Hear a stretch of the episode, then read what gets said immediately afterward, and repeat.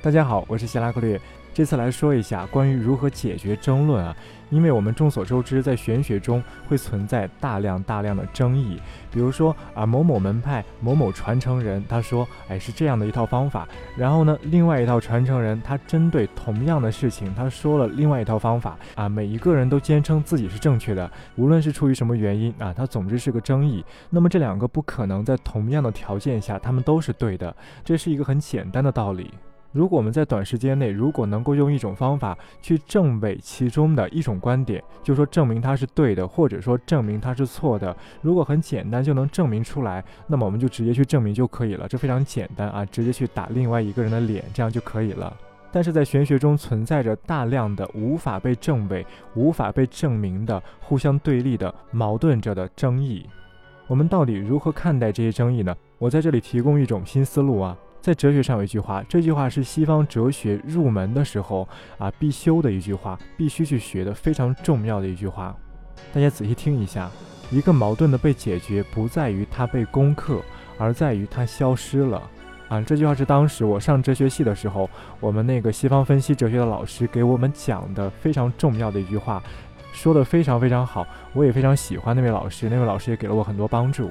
我再重复一遍这句话。一个矛盾的被解决，不在于它被攻克，而在于它消失了。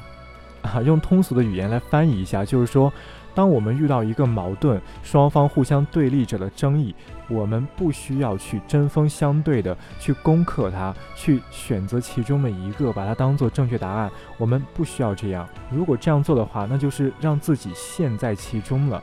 而应该暂时把这个争论的双方同时和自己拉开一定的距离，然后远距离去观察他们双方，像一个局外人一样，不偏不党，非常公正的去客观、去平淡的、非常淡薄的，不涉及任何利益的去考虑他们双方，去看待他们双方，就把他们当成两只争骨头吃的小狗啊！你不让我，我不让你。在这种情况下，这两只小狗没有对错之分，并不是说谁就是对的，谁就是错的。我们作为旁观者，我们作为局外人，也没有资格去评判他们谁是对的，谁是错的，因为我们也不能保证自己的判断就一定正确，对不对？我们会受到自己的主观的想法，受到自己惯性的影响，会带入自己的判断的倾向。可能会在潜意识上偏袒其中的一方，攻击另一方，这都是有可能的。所以说，我们自己也没有资格去作为这个裁判。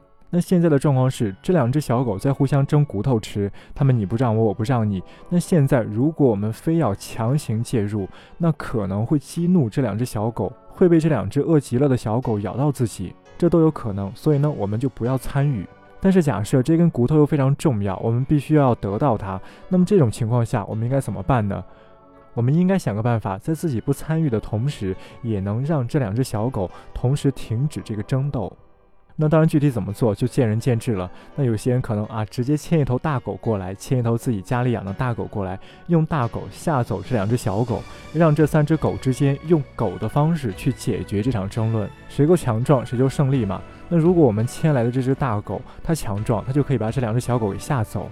这是一种方法，当然我们可以采取很多很多方法去解决这场争论，这个就是要靠我们大家的聪明才智了。三十六计，计计都可以。总之呢，只有这样做，才能够保证我们自己是安全的，而且我们自己没有参与狗的斗争，我们自己不要去参与这些狗狗之间的斗争，参与是没有意义的。那么我们去咬了它，或者它们咬了我，对大家都不好。我们的目的是要找到真相，而不是说战胜哪位。刚才我举的这个例子呢，是比较公正公允的一种自卫的方法。那么继续，我再来说不能针锋相对的必要性。除了防止自己受伤、防止自己被污染以外，还有什么必要非得让我们不能去参与斗争呢？啊，我再举一个例子，大家想啊，我们现在很多人都喜欢关心女权的问题、女性权利的问题。我们现在社会上有很多女权斗士。我们现在，我们现在社会上有很多女权斗士啊，为女性发声，这非常好。但是大家想一个问题啊，为什么女权斗士在现代才会有，在古代它就没有？或者说，假如我们把现在的这些女权斗士放到过去的旧时代当中去，他们会遭遇什么？他们能不能真正的让女权发扬光大？傻瓜都想得到是不可能的。他们如果在过去会非常的悲惨。因为直接触碰了当时的封建礼教，这是不可能被宽恕、被原谅的。那么，到底是什么让我们全世界的人都开始重视女性权利的呢？真的是因为这些女性斗士他们的呼喊吗？不是这样的。我举个例子啊，我在德国生活过。那么德国，大家众所周知，德国的女性啊，欧美的女性，尤其是德国的女性，她们的性格是非常独立、非常自主、非常强悍的。像德国现任的女总理默克尔以及她的女国防部长啊，她们都是女性，非常的厉害，非常的独立。那在德国日常生活中，她们的女性，她们的性格都很像男子。我们经常开玩笑说，全世界都在宣扬女权，也许在德国更应该宣扬男权。啊，因为德国的女性早已经不需要宣扬女权了，她们自己早已经做得非常好了，然后男性早已经把她们平等的看待了，谁都不敢太侵犯女性的权益。当然呢，在一些细节上还是男女有别，但是总体来讲，德国的女权已经非常的成熟了。到底是什么让德国的女性有这样的权利，有这样的自由自主、这样平等的观念？是德国自古以来就是如此吗？并不是这样。德国在五十年之前啊，甚至一百年之前，它和我们所有国家都一样，都是女性很卑微啊，男性大男子主义。那是德国的女权主义者非常多吗？他们整天在啊呼喊，整天在呼吁，大家都要女权，是这样吗？也并不是。了解社会学与哲学的朋友都会知道，德国的女权主义相比于法国，法国波伏娃啊，相比于这个美国，实际上是比较少的。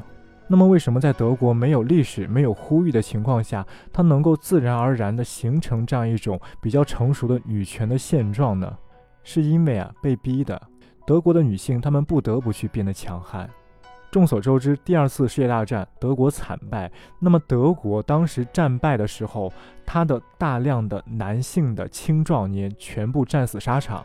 当然，全部是很夸张的。但是，直到战争的最后，甚至连小孩都已经上了战场。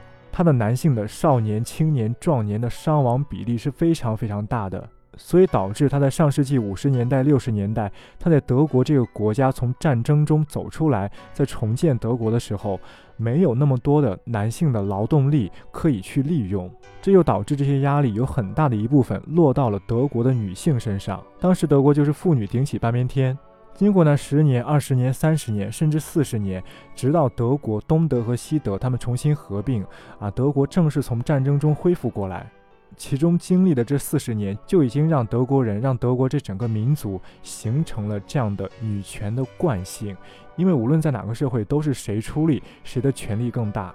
在一般情况下，男性出力更多，所以呢，在古代，男性啊大男子主义这种比较昌盛。那么德国在那个重建的时期，它刚好相反，它情况特殊，它的女性啊出力非常多，所以呢，导致它整个社会对女性的看法就一下子改变了啊。本来女性只是一个附属品，但是因为人家德国的女性她们出力很多，大家有目共睹，所以呢，在德国渐渐渐渐的这个氛围就一下子改变了。其实大家了解一下德国总理默克尔，大家就会知道默克尔这个女人，她的这个一生的路程，真的就是德国女性在德国重建时期的一个典型的缩影。她之所以能够成为总理，也是在大家在当时她那个政党啊啊都不管事儿，所有的男人都不管事儿的时候，她自己挺身而出啊，挑起了这个重担啊，和我们中国格力集团的董小姐董明珠，以及现在台湾的那个小辣椒一样，洪秀柱一样，他们都是这样。自己主动去扛了事儿，所以呢，大家对他的看法就一下子就改变过来了。所以呢，大家对他的看法一下子就改变了。啊，我刚才说的这个例子，可能有一部分朋友啊没听懂。我的意思是，这个社会中，无论是文化还是经济，任何一种变革都不是靠嘴皮子说出来的、争出来的。大家不要被《三国演义》中诸葛亮舌战群儒这种桥段给误导了。